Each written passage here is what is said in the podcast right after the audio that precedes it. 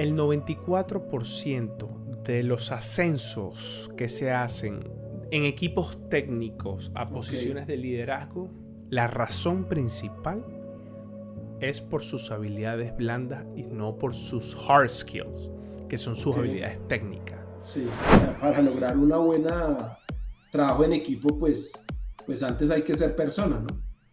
Eh, pues yo, yo, no creo que el que llega y no saluda, el que está mal geniado a toda hora, el que no responde, el que, o sea, el que no es una, entre comillas, buena persona eh, eh, con, con, con su entorno, no creo que pueda llegar a tener un equipo de alto desempeño. Bienvenidos a otro episodio de Coffee Power. Soft skills, habilidades blandas, es el tema de hoy. Nos trajimos a don Tito Neira, que ya lo han visto bastante en este podcast, para hablar, descubrir el tema. ¿Qué son los soft skills? ¿Cuáles son los soft skills que debes trabajar? ¿Qué tips te podemos dejar aquí para que pongas en práctica y mejores tus habilidades blandas? Aquí comienza este episodio de Coffee Power. Bienvenidos a Coffee Power, un podcast de tecnología, desarrollo de software y transformación digital. Semanalmente conversaremos con un experto para que tengas más herramientas que te ayuden a alcanzar el éxito en esta era de la transformación tecnológica. Soy Osvaldo Álvarez y con café en mano, aquí comienza tu podcast, Coffee Power.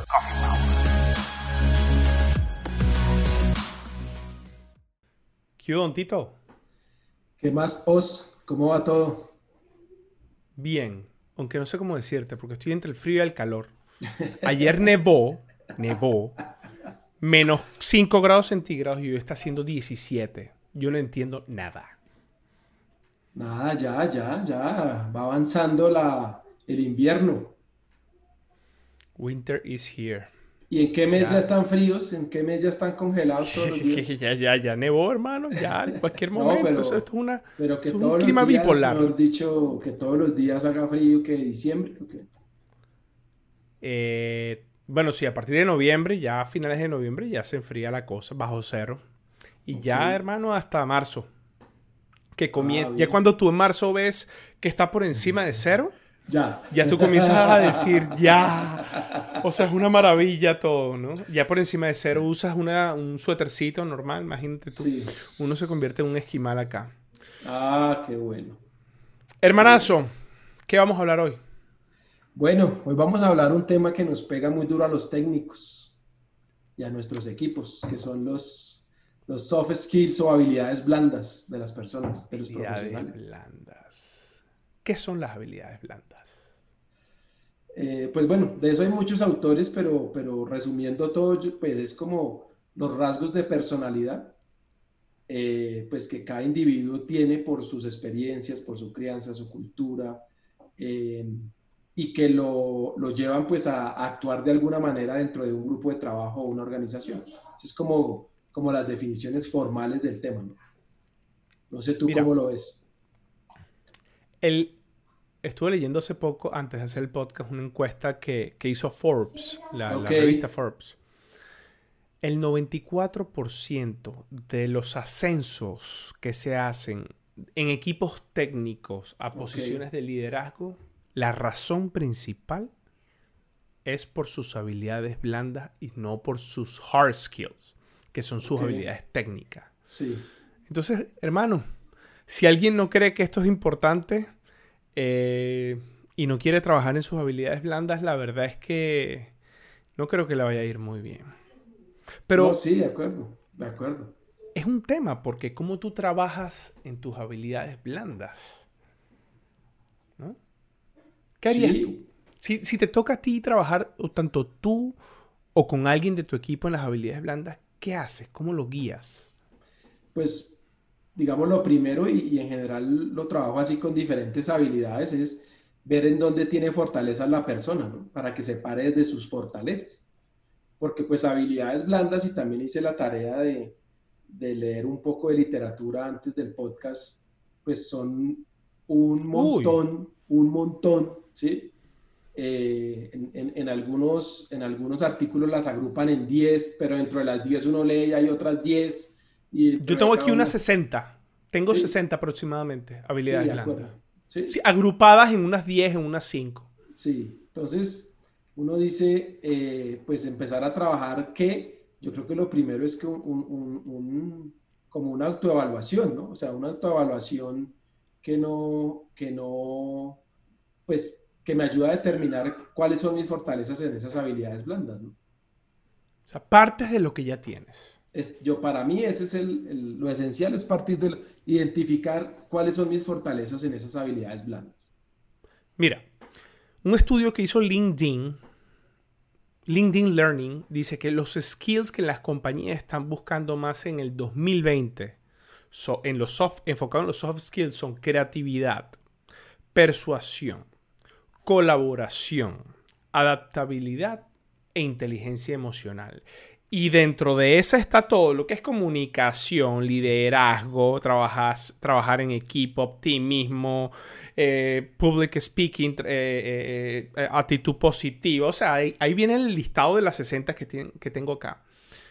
Pero Tito, la verdad es que hay cosas con las que uno nace, ¿cierto? Sí. Hay cosas que, tú no tienes que trabajarlas mucho porque ya es parte del talento que tú puedes tener como ser humano. Y hay otras que por supuesto cuestan más. Ahora, Tito, tú en tu equipo, tú en tu gente y tú como como líder de, equipos de, analytics, ¿cuáles crees que son las más importantes? Para cargos de liderazgo, definitivamente el, trabajo en equipo eh, y, poder desarrollar equipos, no solo ser parte, sino como líder, poder desarrollar un trabajo en equipo. Sobre todo en lo que trabajamos, pues tú también eh, en tu área de especialidad, pero como uno le responde a necesidades de negocio, ese técnico que cree que solo con su gran conocimiento técnico puede generar el impacto y ya, eh, pues está destinado a ser un muy buen técnico, que también es un camino válido. Pero una de las cosas que yo digo en, cargos de liderazgo para mis equipos es, uno es el trabajo en equipo.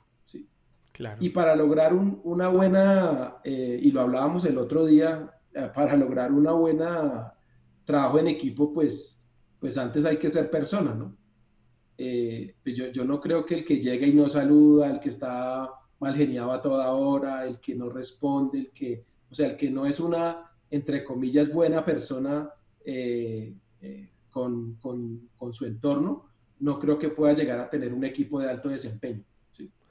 Yo creo que el soft skill más importante que existe, que usted no tiene que trabajar mucho en eso es simplemente ser un buen ser humano. Ok. Si usted es un buen ser humano, ya usted tiene un check. Si usted no es un buen ser humano, yo particularmente creo que si, si, si, si usted es un come mierda, y me perdonan el francés, o si usted anda haciendo, tratando a la gente mal, o si usted anda haciendo tiene una agenda distinta al de su equipo o las personas que trabaja, y usted no es un buen ser humano, usted no va a poder ser un líder. Usted no va a poder influenciar en la organización, usted no va a poder trabajar en equipo, usted no se va a lograr comunicar efectivamente con, sus, con, la gente, con los colaboradores, con sus pares, con sus... Usted no va a poder hacer eso. Entonces, hermano, si usted no es... Tiene la partida ganada. No trabaje en eso, señor. Dedíquese a otra cosa. Váyase a la, eh, a la UFC y póngase a pelear o póngase los guantes de boxeo y drene ahí, pero... ¿No crees tú? Sí, sí, eso es es, complejo, o sea, yo diría que ese es como lo mínimo que una persona debería tener para ser, ser en la sociedad, ser en la familia, ser en el trabajo, sí. Eh, pero pues realmente pues encuentra uno evidencias que muchas veces la gente pone lo profesional, es decir, se enfocan solo en resultados profesionales, pero, pero no en el ser persona, ser buena persona con su entorno. De hecho, yo alguna vez tuve una jefe que me decía que, uno al trabajo no viene a ser amigos. Entonces, Aquí lo dice mucho.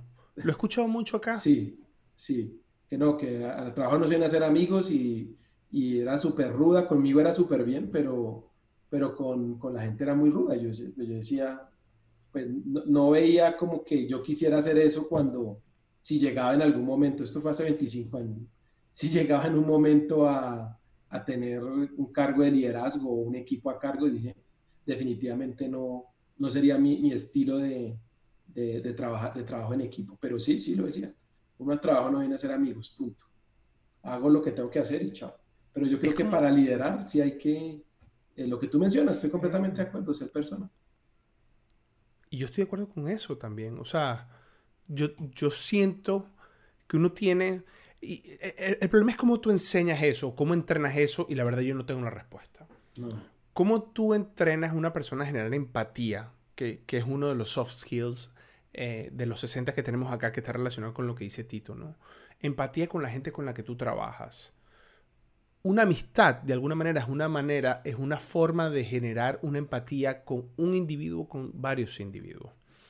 Entonces, claro, si tú no eres empático y no tienes esa conexión y esa confianza, que creo yo que forma parte de, hacer dentro de la amistad, ¿no? Es tener confianza, tener empatía, tener buena comunicación con las personas. O sea, ¿cómo entrenar eso? No sé, pero yo pienso que uno sí tiene que estar dispuesto a generar esas conexiones en su trabajo. Es como el otro punto cuando te dicen, no puedes mezclar las emociones en tu trabajo. Sí. Yo no puedo. ¿No puedes mezclarlas o sí puedes mezclarlas? Yo no puedo no dejar de mezclarlas. Yo soy un tipo emocional. O sea, yo, yo me considero una persona súper emocional. Y yo, o sea, si yo no siento esa emoción, esa, esas ganas, esa energía, ese coffee power todos los días con la gente, con el proyecto, con los objetivos, con el delivery, yo siento que no soy el mismo. Sí. ¿Qué opinas tú? No, de acuerdo. No, o sea, eh, ahí es donde hablamos lo que te mencionaba al principio de la definición de soft skill, que son los rasgos de personalidad. ¿sí? Esos son tus rasgos de personalidad y son tus fortalezas o debilidades, eh, dependiendo pues los aspectos negativos de esos rasgos de personalidad. Y, y, para mí, como lo dije al principio, uno se debe apalancar sobre esas fortalezas. Es decir, si uno es empático, genera amigos fácilmente, si se puede comunicar, si puede hacer eh, grupos eh, de trabajo, de amistades fácil, pues úselo. ¿Sí? Úselo.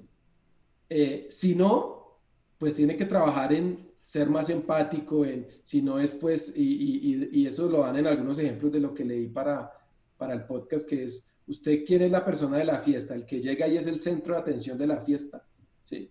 Y es, hizo amigo de todo el mundo en la fiesta y demás, o el que igual llega a la fiesta, la disfruta, hace dos, tres contactos, ¿sí? son diferentes formas de generar empatía, porque pues no hay solo una manera o, una sola forma de socializar con la gente de trabajo, pero definitivamente sí es algo importante, o sea, generar esas conexiones.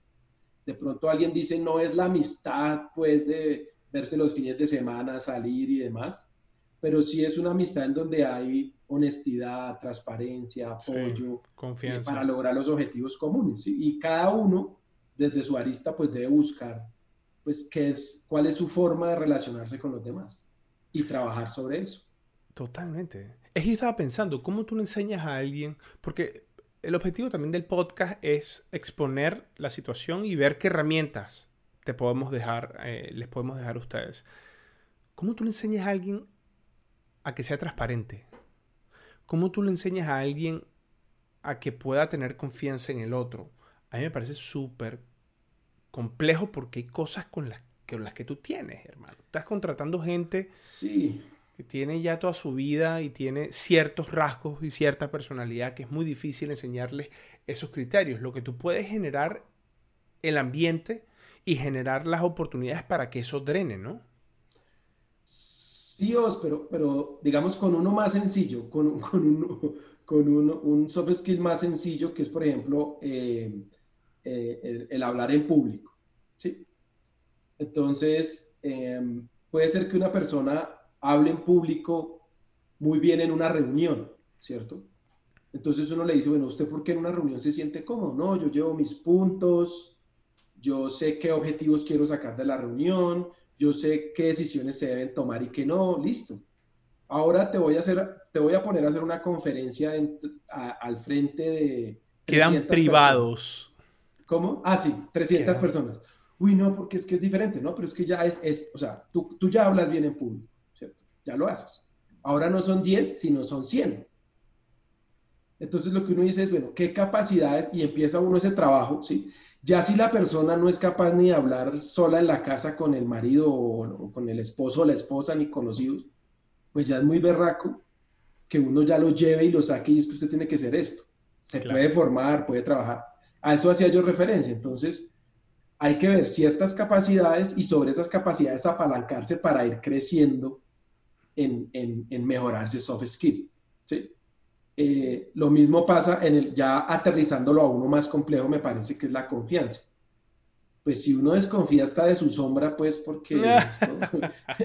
y, y, entonces llego al trabajo y sí confío en todo el mundo, pues, pues eso no, no funciona de esa manera. ¿sí? Eh, entonces lo primero es ¿Qué es soft skills? Y yo lo mencioné al principio, que esas habilidades blandas tengo yo como por naturaleza y sobre esas cuáles puedo empezar a trabajar. Pero, por ejemplo, la confianza la trabajan con, con diferentes dinámicas en, en, en, estas metodologías ágiles y todo esto, ¿no? Sí, que se lanzan para atrás y el otro lo agarra. Entonces, eso en el equipo está bien, pero realmente eso es, eso es, eso es como decir un, una aspirina para, una enfermedad mayor. Entonces sí, sirve, pero pues tienes que empezar a trabajar, a trabajar para poder realmente en el día a día confiar.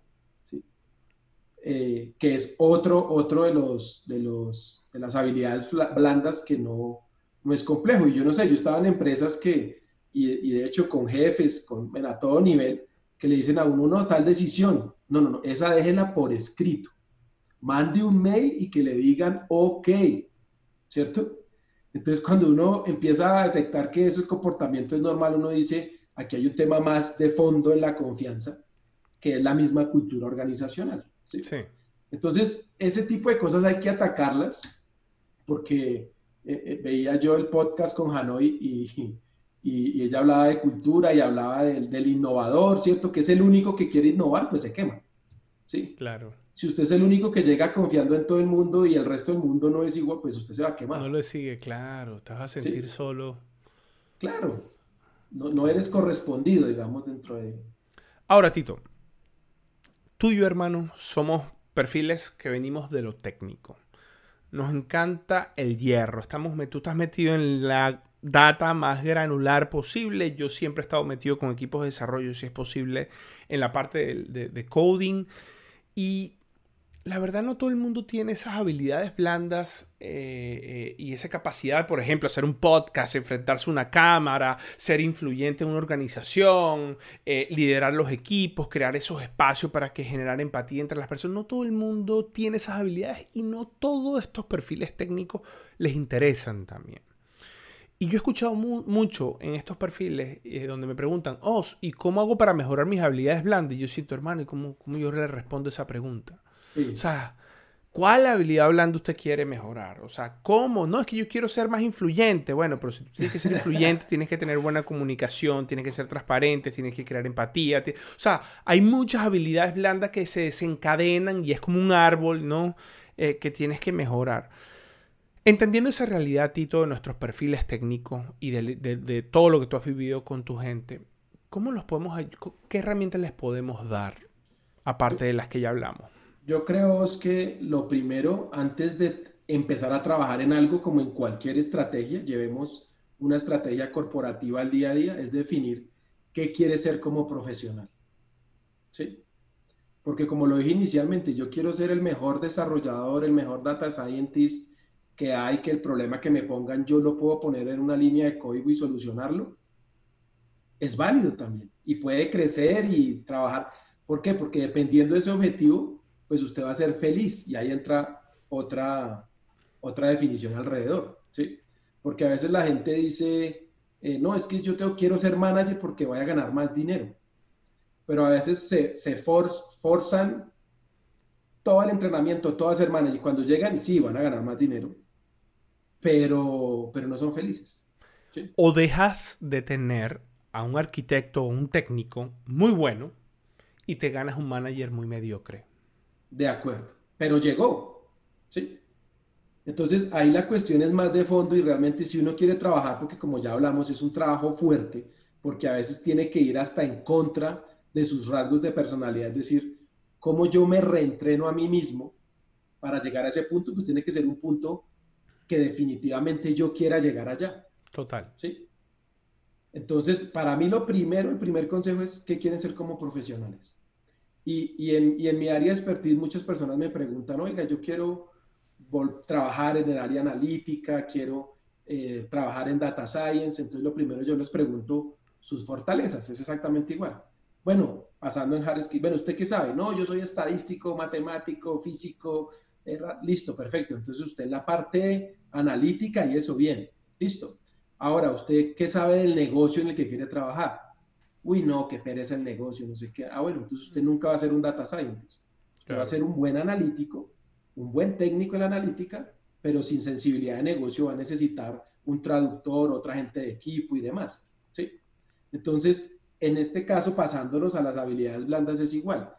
Cuando le pregunto, ¿y usted qué quiere como profesional? No, yo quiero ser el director, vicepresidente de tecnología. De... Ah, bueno. Entonces, ¿para qué se hizo una maestría en, en, en desarrollo de software? ¿Por qué no se hizo un MBA? ¿Sí? Entonces, con las habilidades blandas es igual. Entonces, si usted va a manejar un equipo de 100 personas, entonces empecemos. Manejo equipos. ¿Sí? ¿Qué sabe usted de manejo equipos? Nada. Ah, bueno. Hay cursos, hay capacitaciones, hay metodologías. Capacítese en eso.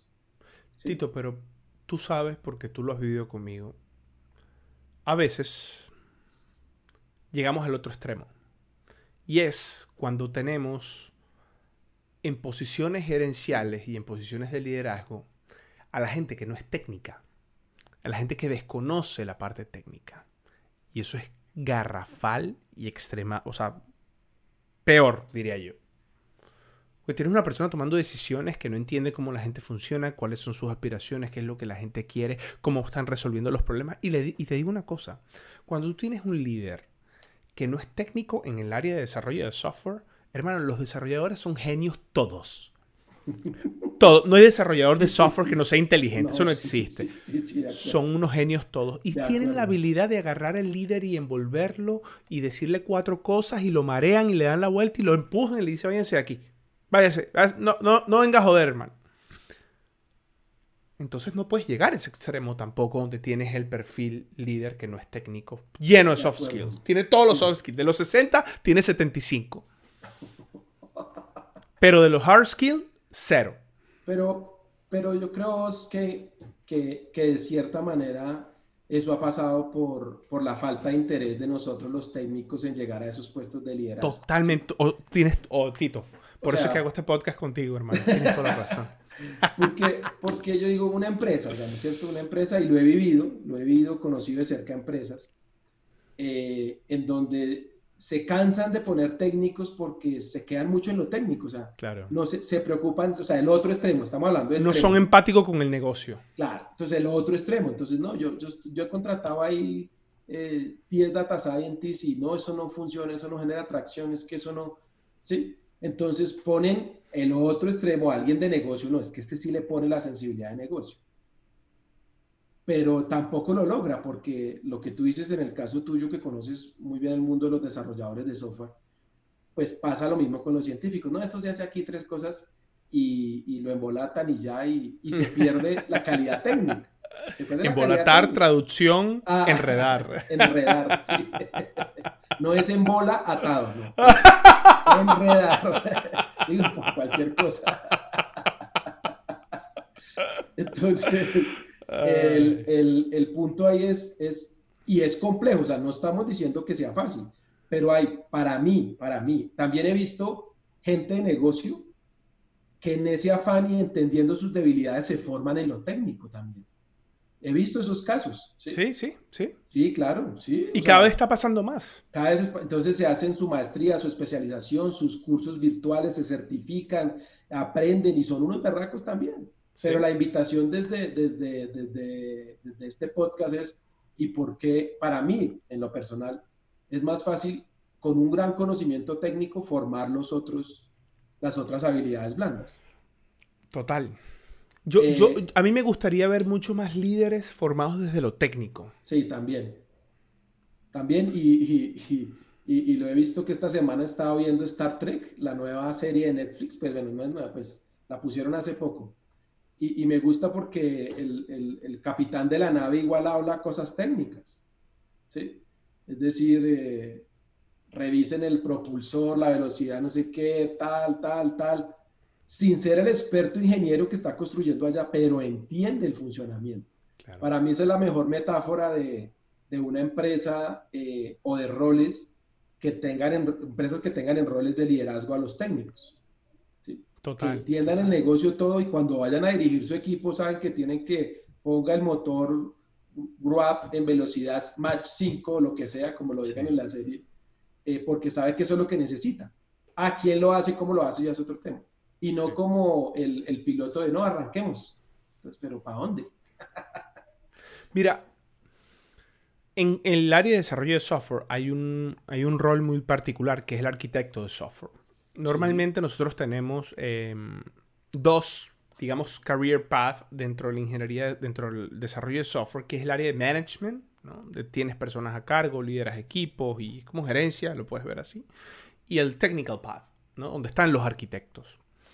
Y mucha gente, por no querer enfrentarse con la parte de management y por la parte de liderazgo y de tener gente a cargo y que si el Transmilenio como en Colombia, que si llegó, que si no llegó, que si me dejó, que si no pude venir por esto, que si perdón, que si la excusa, que si... Se quieren ir por su parte técnica para no lidiar con ese tipo de cosas.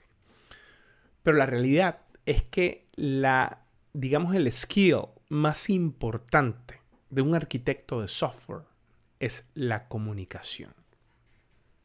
Y la comunicación no es un hard skill, es un soft skill. De acuerdo. ¿Y por qué necesitas comunicar? Porque cómo tú vas a mantener una alineación de arquitectura con múltiples equipos, cómo tú puedes influenciar la organización para adoptar una nueva tecnología, cómo tú puedes eh, eh, influenciar para tomar una mejor decisión técnica. Mira que ya hablo influenciar, ¿no?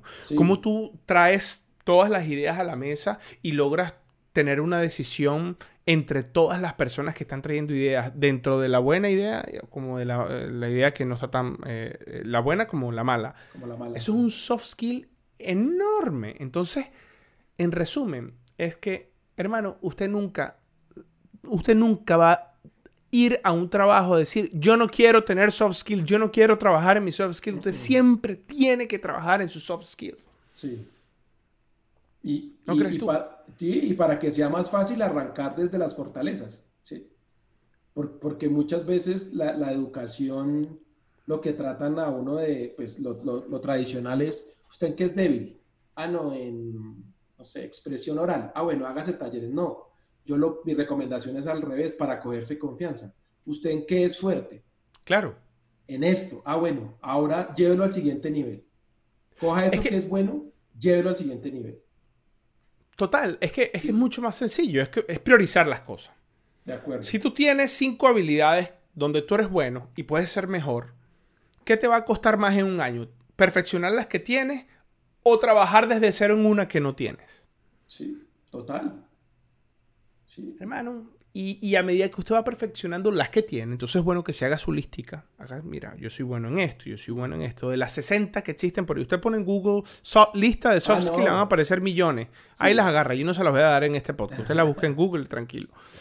Y va trabajando en las que usted sí es bueno. Ahora, Tito, me quiero, me quiero ir para una parte. Espera, que... un, un momento ahí, porque cuando uno hace su lista y uno chequea, uno a veces se cree Superman, ¿no? ¡Ay, sí! Entonces es bueno que con alguien de confianza, alguien pues que le pueda decir las cosas de frente, oiga, hermano, usted o, hermana, usted ahí sí realmente no, no. no, sí. Tiene que trabajar un poquito más en esto. la quitaría de la lista.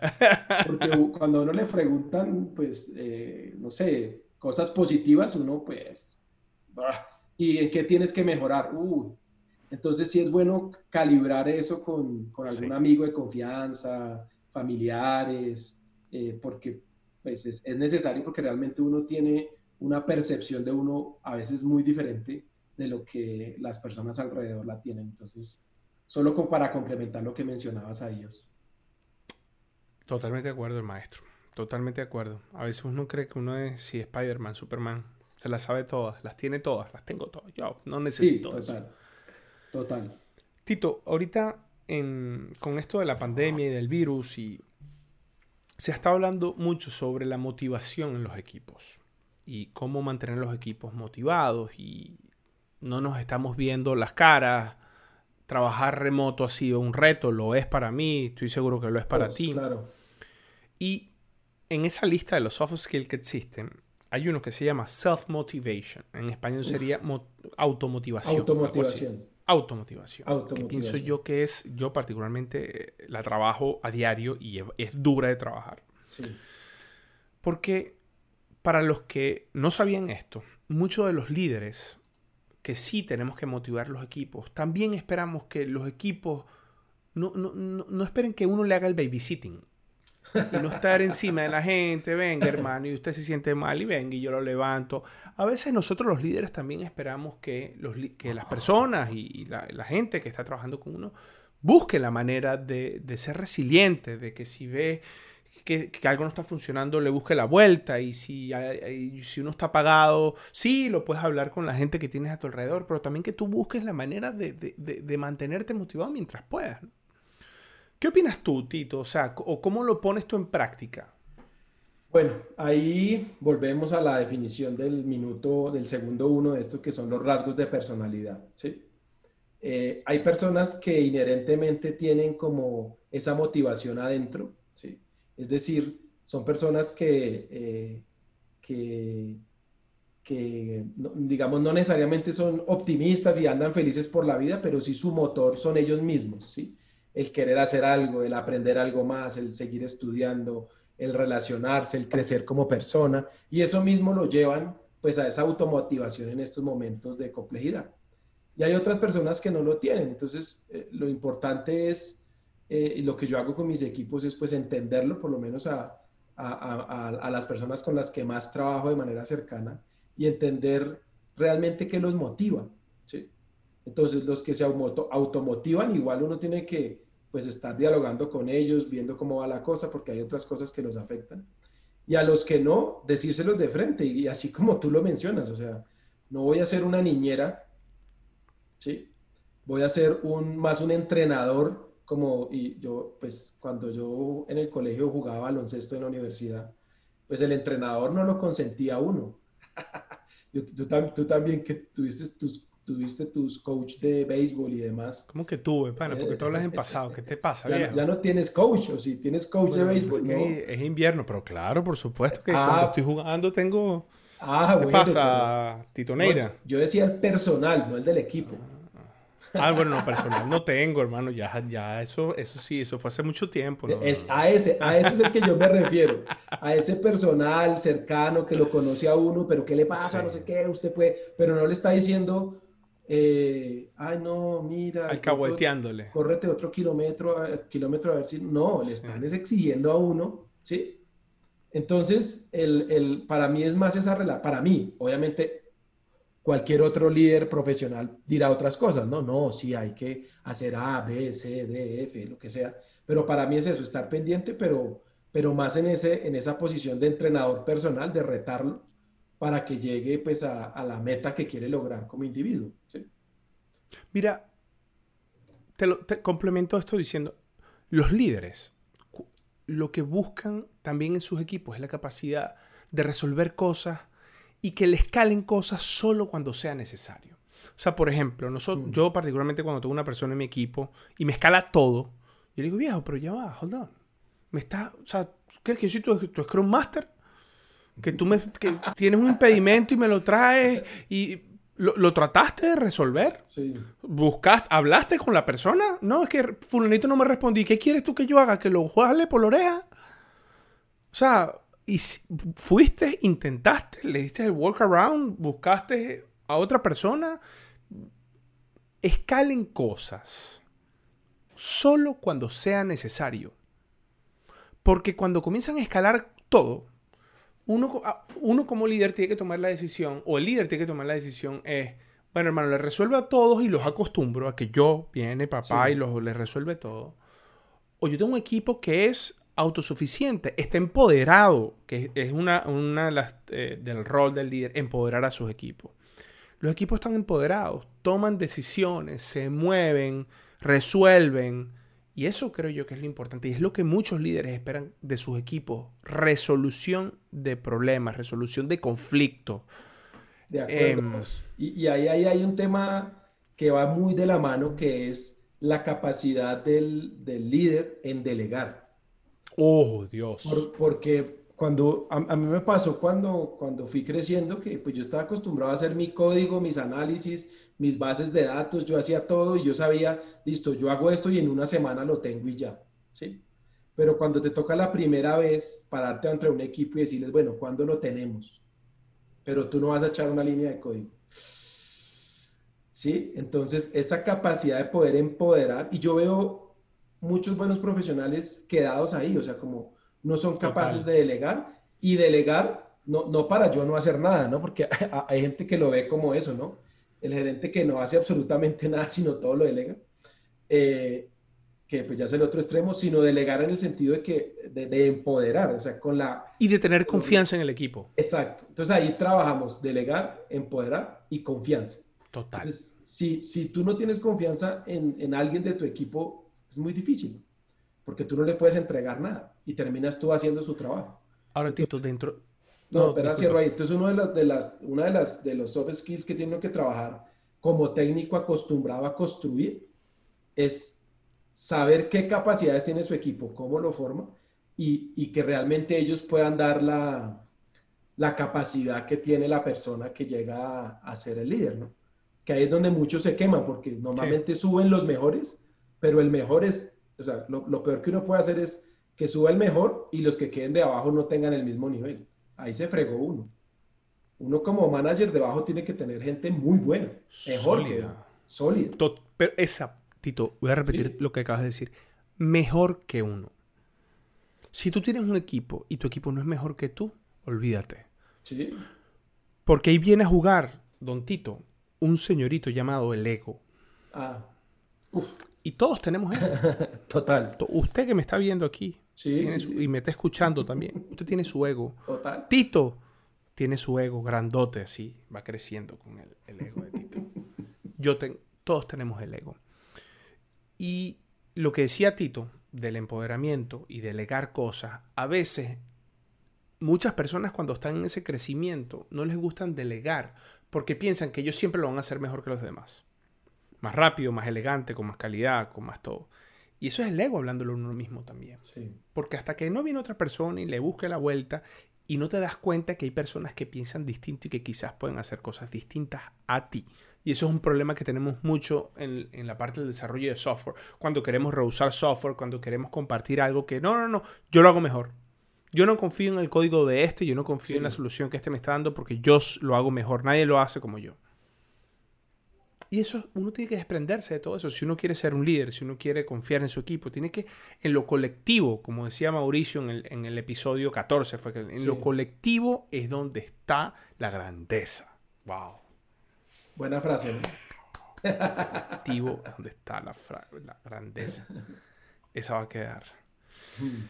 Bueno, Tito, y mira, yo tengo aquí un listado de, de habilidades blandas Em, por Instagram escribí cuáles son las habilidades blandas que tú quisieras trabajar, una, y la gente comenzó a escribir.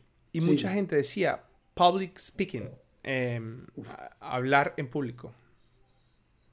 Sí. Y bueno, don Tito Neira, que aquí iba a ser speaker del Amazon Rain Band. Eh, hermano, ¿cómo lo hace? Eh, esa pregunta me la han hecho muchas veces en la vida y creo que y tienen que verlo en, inglés, parece Sofía Vergara. Lo que le faltan, le faltan son los tacones. y, otra cosita, y otra cosita. no, el. no, o sea, eh, eh, un amigo me hizo esa pregunta hace un tiempo y me la han hecho, no sé, dos o tres veces, pero, pero ahí sigo que eso se lo agradezco al ADN. Mi mamá y mi papá son. Ah, no, sí con Saúl. Speakers naturales, digamos, de, en, sus conocimientos, la forma de expresarse, hablar, relacionar. Eh, igual no digo que no se, pueda, no se pueda desarrollar. Para mí el camino que he visto algunas personas que lo quieren desarrollar es, y, y lo que recomiendan los que saben del tema es, primero, en que usted se debe sentir seguro en algún escenario hablando, es decir, en su casa como papá de unos hijos, como mamá, en la familia como el hermano mayor que tiene que apoyar a los otros, en donde sea, ¿sí? Entonces, busque esas capacidades, ¿qué lo empodera a usted en esos momentos para poder hablar en público? ¿Sí? Y prepárese. O sea, la gente a veces cuando ve una conferencia dice, no, él se paró y la hizo. Yo, cada conferencia que hago, así la haya hecho varias veces, la preparo y la repito y la repito y la repito y aquí qué chiste he hecho y aquí, sí, eso no es que uno es como un stand-up, es como un stand-up comedy. Sí, toca repetirlo y repetirlo, sí, no, no es que eso salga, entonces la pre... ¿Te acuerdas que ahorita hablábamos de, por ejemplo, cuando uno habla en una reunión y se siente cómodo, uno lleva preparada la reunión, ¿sí? Entonces, en la presentación es lo mismo, listo, ¿qué va a hablar? ¿Cómo va a hablar? ¿Cuál es su público? Yo les, para los que escuchen el, o vean el podcast, en muchos escenarios les digo, bueno, ¿y a quién le vamos a hablar? Claro, la audiencia. Entonces, claro, la audiencia, entonces uno se prepara y eso hay todo. Entonces, lo mejor de eso es, uno, partamos en donde son fuertes. O sea, si se va uno a parar a hablar de lo que no sabe, pues hay gente que tiene esa capacidad, pero definitivamente creo que es la peor porque pues allá se vuelve un charlatán. Entonces, ¿en qué es bueno usted? ¿Qué es excelente? No, es que eh, yo sé mucho de ciclismo, entonces quiero, entonces en las reuniones cuando la gente ponga el tema de ciclismo, usted es el que tiene que liderar esa charla en esos cinco personas, en sus amigos, y así se va usted cogiendo confianza. En lo laboral, en lo laboral, ¿cuál es su mayor fortaleza? No, yo aprendí a desarrollar en X lenguaje, listo. Prepárese una capacitación, pero no es ir a contar lo que usted hace, sino prepare la capacitación. Punto uno, introducción al lenguaje. Punto dos, no sé qué. Punto tres, trucos. Punto cuatro. Y vaya y díctesela a su grupo de, amigos o desarrolladores o compañeros de la oficina. Y usted la Y yo lo, yo lo he visto eh, con algunos monitores que he tenido, que ahorita son docentes, que están en, en diferentes cargos, que cuando empezaron les daba como mucho miedo, ¿no? Pero yo mismo los exponía, ¿no? Dictes esta clase. Uy, no, pero prepárela la dicta. Entonces, cuando dictaron una, cuando dictaron dos, como todo entrenamiento, ¿no?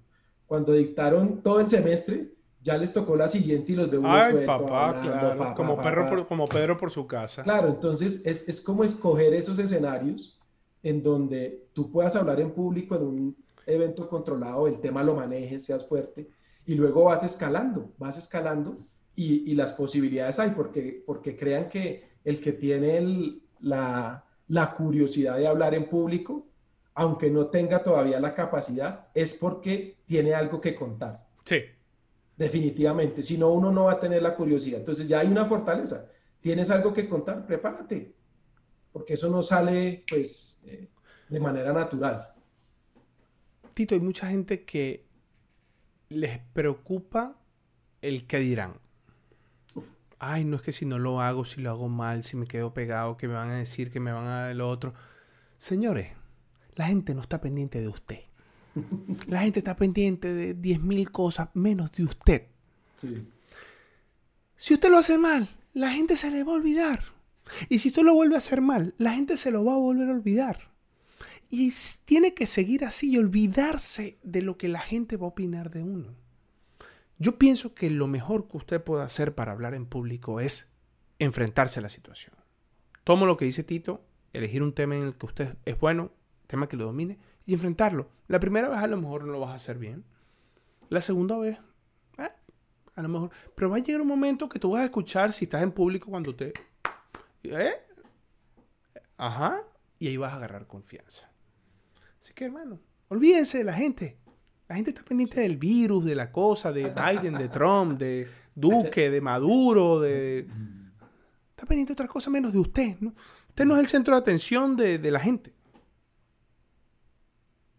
¿Sí o qué? Sí, de acuerdo. No, no, no, y, es, muy cierto porque muchas de esas, de estos supuestos los tiene uno es en la cabeza de uno. ¿sí? Eh, hay que enfrentarlos, enfrentar eso que uno tiene en su propia cabeza. Bueno, Tito, aquí terminamos el podcast. Y, ya vos, no, no pusieron otro, un segundo eh, soft skill que salió. Salió mucho hablar en público. Oh, no, sí, sí, no, sí, salió. O sea, mira, aquí tengo la lista. Hablar en público, aceptar feedback. Es duro. Sí, total. Que a uno le den feedback es duro. Sí. Porque entre el feedback, entre recibir feedback y entender que te están atacando, hay una diferencia delgadita. Sí, total. Y aparte hay que saber dar feedback. Y eso es otro soft skill. Sí. Está, por ejemplo, la técnica del sándwich. Comienzas con algo muy bueno, lanzas lo malo en la carne, ¡shuf! y después vienes con otro pancito bueno. Entonces dejaste lo malo en la carne y, la gente dice como que, bueno, me fue bien. me, regañaron, pero me fue bien. Sí, sí, sí. Pero también hay gente que no sabe recibir el feedback. Es muy difícil. ¿Qué opinas tú? No, yo creo que son, o sea, son los, como en una, como, como en la comunicación, ¿no? Es exactamente, son problemas de comunicación, es un subconjunto de la comunicación. Uno tiene que, para comunicarse, escuchar, entender y, tratar de establecer esa conversación. Entonces, en, este tema del feedback es igual, pero creo, o sea, y, y, te lo digo de frente a mí, una de las que me cuesta es eso, o sea, la crítica, el, el, el feedback, pero definitivamente pues si uno lo toma por el lado que es, realmente lo ayuda a ser un mejor profesional. Pero también depende de quién te lo dé. Y, hay que estar claro. Por ejemplo, tú y yo que tenemos confianza, si yo te doy un feedback, tú me lo vas a recibir. Pero si viene alguien que tú le tienes como medio idea y viene y le dice, bueno, Tito, lo que le voy a decir algo es que usted no me, me hizo esto y no me gustó y a usted va a estar como a la defensiva. O sea, es, es, una reacción también natural del ser humano, ¿no? Sí, de acuerdo. De acuerdo. Y... aparte, y uno no puede tampoco estar recibiendo todo el feedback que le dé todo el mundo. sí, o sea, tienes que saber qué feedback tomas y cuál es toca y cuál filtrarlo, Toca filtrarlo. Claro. Pero ahí, y, y, me gusta, digamos, porque varios momentos del podcast hemos hablado, empezamos a hablar por una habilidad blanda, pero conectamos dos o tres alrededor. Aquí hablamos de feedback, hablamos de comunicación, hablamos oh, de, de recibir, pero también de saber dar feedback. Del ego. Del ego y el, de la confianza. Total. Porque este último, o sea, si no hay confianza es muy difícil recibir feedback. Entonces, cuando ya estableces esas relaciones de confianza, puedes hablar abiertamente de problemas o de dificultades o oportunidades de mejora que tengas con tu, con tu equipo o con las otras personas del equipo de trabajo. Entonces, esto no es como que solo trabajo en un solo, o sea, soy muy empático, entiendo a todo el mundo, soy el más feliz, mejor dicho, el, el manager de felicidad, pero no acciono nada. Entonces, de nuevo, hay que escoger, como decía vos, los cuatro o cinco habilidades blandas donde eres fuerte, una donde no tanto, y empezar a trabajar porque esto es una maraña de, de, habilidades blandas que se conectan unas con otras y no es como que yo solo soy bueno en una, como si puede ser con las habilidades de los, los hard skills, ¿no? Porque yo puedo ser matemático y me vuelvo matemático y me profundizo en eso y soy el más increíble matemático del mundo y ya. Pero con los soft skills es un poquito diferente, la verdad. Porque sí se necesita esa maraña de soft skills para poder, digamos, tener esos buenos desempeños a nivel de, equipo y como profesional. Y como manager de equipos también. Claro, claro. Bueno, don Tito. Bueno, nos. Encantado de tenerlo en otro Muchas episodio gracias. de Coffee Power. Muy, interesante charla. Me encantó en serio, me encantó en serio tu, tu percepción, comparto mucho tus opiniones. Em, yo espero que este podcast le sirva a la gente y más, más allá de exponer un problema, lo que también queremos es darles herramientas. Si a usted em, tiene más preguntas, sobre los soft skills que nosotros podamos ayudar con todo el gusto del planeta. Yo pensé, Tito, en que eventualmente deberíamos hablar con... Em, ¿Quién sería un profesional de esto? ¿Un psicólogo? Eh, profesionales de talento humano, ¿no? En general. Sí, ¿no? Pero, pero, pero mi, mi, experiencia, hay, hay, varias fallitas también con los de talento humano. Y hay varios soft skills que también... Eh, no, pero no todos, ¿no? O sea, eh, pero nosotros quisimos dar una opinión como líderes de equipos de tecnología que estamos lidiando con eso a diario. Eh, y por supuesto es una opinión, la opinión de nosotros eh, em, también está respaldada por toda la investigación que hicimos. Hay un montón, mira, humildad, inteligencia cultural, cultura, que me parece impresionante, cómo tú generas una cultura que es una parte soft, no es, una, no, no, no, no, es algo que va a funcionar como un software, generosidad, confianza, influencia, team player disagree and commit, self-motivated. O sea, hay un montón de habilidades blandas en las que usted puede trabajar, pero como dice Tito, todas están conectadas. Y lo importante es que usted sepa cuál es usted tiene y le funciona y cuáles también tiene que priorizar, cuáles necesita para cierto objetivo que tiene que cumplir. Y ahí está la clave. ¿No cree usted, maestro Neira? Sí, de acuerdo. Y, quiero hacer énfasis en que no somos expertos en talento humano, ni psicología, ni nada de esas cosas, sino lo hablamos desde la experiencia, desde lo que vivimos nosotros como profesionales. Por eso haré varios ejemplos de lo que a mí me ha pasado y lo que me ha pasado con mis equipos. Eh, y como lo decía Osvaldo, lejos de, querer ser los gurús en soft skills, la idea era compartir eh, nuestras experiencias en este capítulo grande que creo que la mayoría de técnicos debemos trabajar de manera importante. Eh, y porque nos, es un tema que nos duele en el momento de, de querer desarrollar un pad de carrera con algunas personas dentro de las mismas organizaciones. Comenta el episodio. Si te parece que esto le puede ayudar a una persona que trabaja contigo, compárteselo. Se lo puedes compartir por WhatsApp, se lo puedes compartir cuando tú quieras, por email. Está en video, está audio también. Este episodio lo, lo tienes en audio, en Spotify, en Apple Podcast y en Google Podcast. También en nuestra página web están los dos, está el video, está el audio. Así que como tú quieras, lo comparte. Ya. Maestro Tito, agradecido con su tiempo, agradecido con su conocimiento, muy orgulloso de usted también. Ya pronto tendremos otro episodio con Tito Neira. Aquí vamos a hablar de lo que nosotros sabemos, de lo que no sabemos. No, váyase, váyase para otro podcast. Se va para otro. O ponga Discovery o ponga CNN. estamos en pleno Biden-Trump, así que estamos grabando ahorita en ese momento. Así que bueno, agradecidos con ustedes también, con el tiempo y gracias por escuchar o ver este episodio de Coffee Power. Chao.